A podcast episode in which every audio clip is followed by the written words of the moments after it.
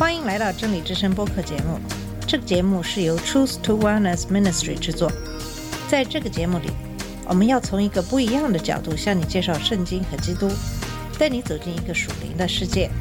我们的节目在每个星期二、四、六更新，欢迎你的收听和关注。all the colors of the rainbow.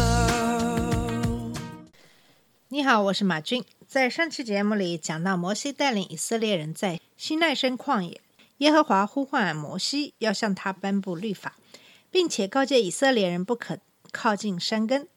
摩西上到山顶，在二十章开始就是摩西十诫。摩西十诫的第一诫是：除了我之外，不可以有别的神。在上期节目里，我们讲到了神对我们的心意是什么。耶和华让我们一心一意爱主，这个对我们的要求其实是基于对我们的爱。基督耶稣在马太福音中也讲过，一个人不能侍奉两个主。最大的诫命是爱主，其次爱人如己。我想，基督耶稣对我们这个要求的原因，是因为别的神和耶和华神是不一样的。如果要侍奉另外的神，我们就会偏离了神的爱的诫命。下面我们来看看其余的诫命。第二条诫命是四到六节，不可为自己雕刻偶像，也不可以做什么形象，仿佛上天下地和地底下水中的百物，不可跪拜那些偶像，也不可侍奉他，因为我耶和华你的神是忌邪的神，恨我的，我必追讨他的罪，自父及子，直到三四代；爱我、守我诫命的，我必向他发慈爱，直到千代。第三条诫命是不可妄称耶和华。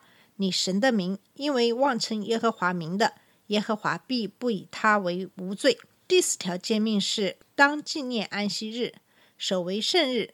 六日要劳碌，你做你一切的工，但第七日是向耶和华你神当守的安息日。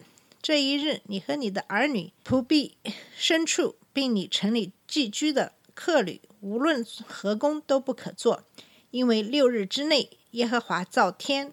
地、海和其中的万物，第七日便安息，所以耶和华赐福与安息日定为圣日。这几条诫命其实都是讲的我们和神之间的关系。第二条诫命再次强调唯一真神的重要性，因为只有神是真理。一个一旦脱离神，那么你也就脱离了真理，脱离了神的恩典。为什么耶和华要说他自己是忌邪的神呢？因为除了他，这世界上没有真理的道。如果恨恶耶和华，那也一定是厌恶真理，不喜爱真理，心中没有爱。如果你不遵循真理，心中没有爱，我想这样的人也一定没有什么好结果，因为耶和华必要追讨他的罪。神希望我们和他永远保持关系，这是我们得到恩典的标志。如果你跟神脱离了关系，你也就失去了恩典。人其实很容易离开神而去的。因为我们的软弱，我们以自我为中心的自私和欲望，联想到现在人们的精神状况，我其实真的很担忧，很多人会走上与神背道而驰的道路上去。就现在的美国的情形来说，我越发感到惊讶的是，在美国竟然有那么多人相信阴谋论。最著名的 QAnon 现在在美国已经有很多的追随者，可是看看他们所散布的阴谋论，相信这些都是有些不可思议的事情。可是，在这中间，很多基督徒都在散布有关 QAnon 的阴谋论的信息。首先，这个 QAnon 是支持川普的铁杆组织。我周围的华人基督徒也都是川普的铁杆支持者，他们时常会发给我一些阴谋论的社交媒体的文章，这使我想起在圣经中的两个故事：一个是神看到地上的人邪恶，就要毁掉地球，唯有诺亚在他面前蒙恩。第二个是当耶和华要毁灭索多玛和俄摩拉的时候，也提到了那个地方人的邪恶。在开始我读到这两个故事的时候，我怎么都不明白人是怎么可能堕落到那个地步呢？现在看来，堕落和跟随神大约也都在一念之差而已。我这样说的原因是因为我看到了我周围的华人基督徒，大部分的人根本没有辨别真假的能力。而是一味的相信一些基督徒教派里牧师领袖所说的话。其实，只有神的话语才是唯一不变的。即使是人在解释圣经的时候，可能都会掺杂一些自己的主观的臆断。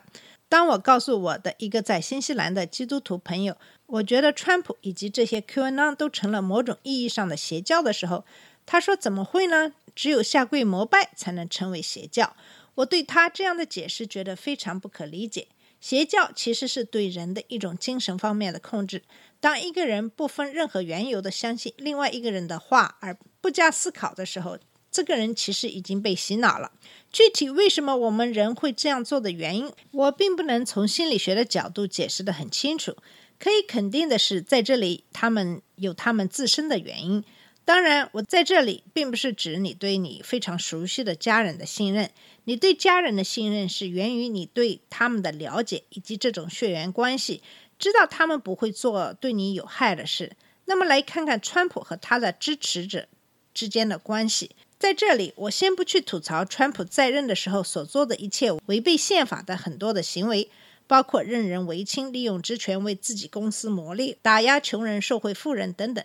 单单的就他声称选举被偷窃这个问题，他首先是到处散布谎言，说他输掉的州有选举舞弊。他的律师团队向法院递交了六十多个诉状，都因为证据不足而被法院驳回。然后他利用他的权利给各州的。政府公职人员施压，让他们帮他推翻选举，特别是佐治亚州。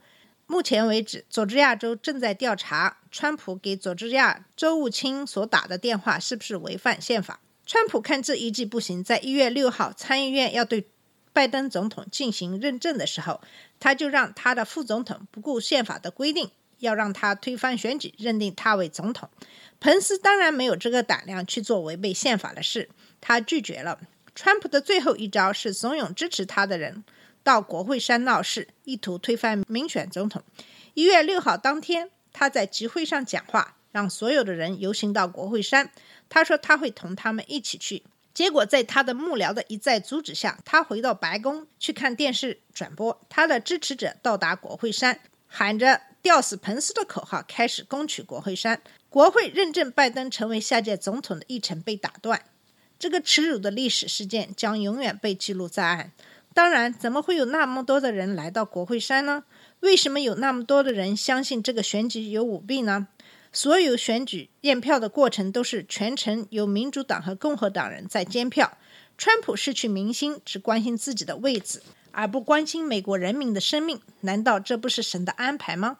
可是很多的基督徒，包括中国的基督徒和那些川普的支持者在一起。喊着选举被盗的口号，他们有没有头脑？可以想一下，如果川普律师团队递交的诉状有一点的可信度，难道所有的法院都会拒绝审理吗？把川普诉状扔出去的不仅仅是民主党提名的法官，很多是川普提名的法官。他们有什么理由来偏袒民主党和川普作对呢？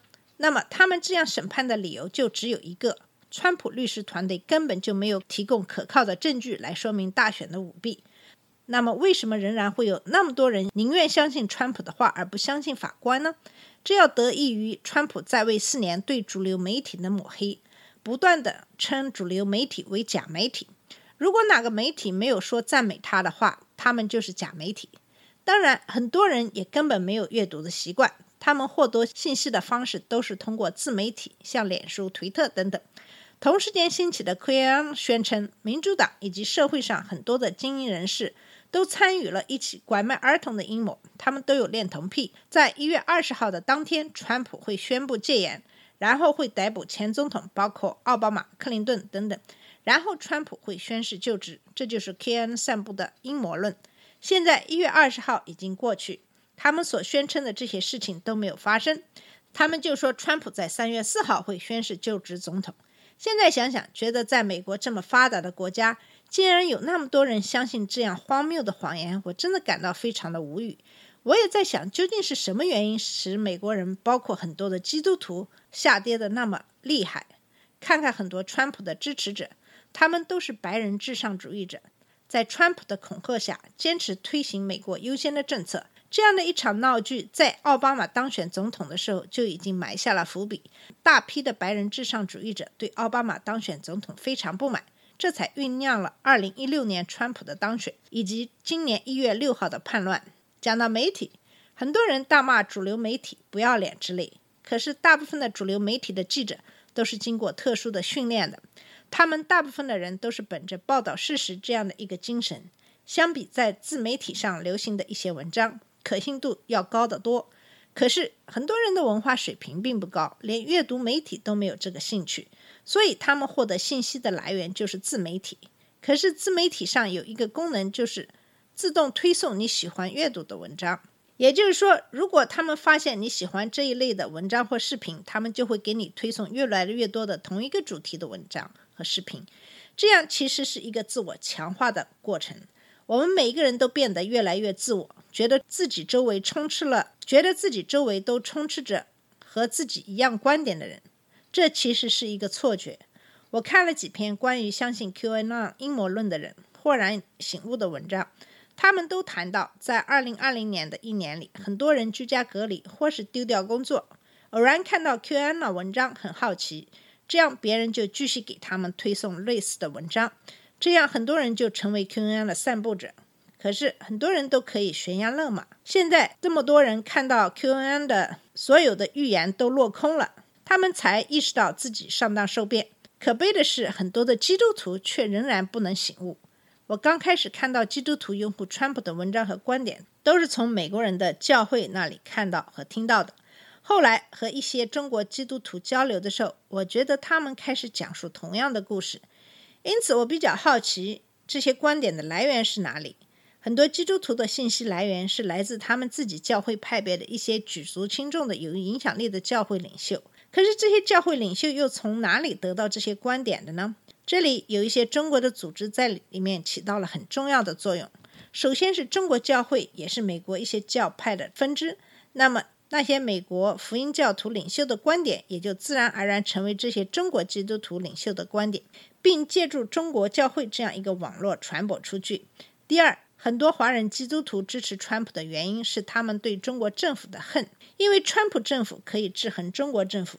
所以这些基督徒就非常拥护川普，这其中也有很多这样的一些中国人的组织在中间起作用，像大纪元，也就是法轮功创办的媒体。另外，我也看到了滕彪在《纽约时报》上发表的一篇文章，就是说郭文贵雇佣了一批中国人到他家的门外举牌抗议他。在他的文章中，他也讲到了郭文贵、川普和对事实的战争。在这篇文章中，他说到，似乎越来越多的人生活在另类事实的平行世界里。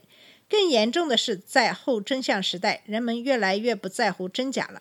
权力就是真理，战争的双方不再是事实和谎言，而是真相 I 和真相非 I 的罗生门。决定胜负的标准似乎也消失了。拿出多少数据、事实核查、法庭判决，也无法说服那些深信选举舞弊的人。他所说的其实就是。目前的现状，因为权力成为他们信奉的真理，那么他们为了得到权力，并且保持权力，他们可以不顾一切的事实。现在，共和党正陷入了这样的一个陷阱：在川普下台以后，众议院共和党领袖要亲自到佛罗里达朝圣川普。众议院实名投票同意弹劾川普的共和党人，许多被他们州里的共和党谴责。他们死死地要守着川普的原因，不是因为川普所讲的是事实，而是因为川普有着众多的追随者。反对川普就等于失去共和党人对他的投票，也就意味着在下次的换届选举中被选掉。这其实是非常悲哀的事情。为了权力而不顾事实，当然，这些生活在另类事实中的人，很多人是所谓的基督徒。讲到这里，我们就需要重新看一下。耶和华为什么要对基督徒提出这样的一个要求？就是承认耶和华是唯一的真神，只有这样才不会被其他的信仰所诱惑。当一个人对党派、对某一个人的信任程度高于对耶和华的信任程度，那么这个人就已经犯了第一条诫命了。那些相信川普、相信川普是神派来的基督徒。打死都不会投票给民主党人的基督徒，他们已经违反了第一条诫命，因为他们抛弃了神，抛弃了耶和华所代表的爱和真理。他们把川普、把共和党放在了高于神的位置，把神所代表的爱、和平、真理抛在了脑后。我想，今天我们所讲的主要是对于摩西十诫，呃，第一届和到第四届的一些感想，希望大家能够从中也可以得到一些启发。今天的节目我们就到这里，谢谢你的收听，下次节目再见。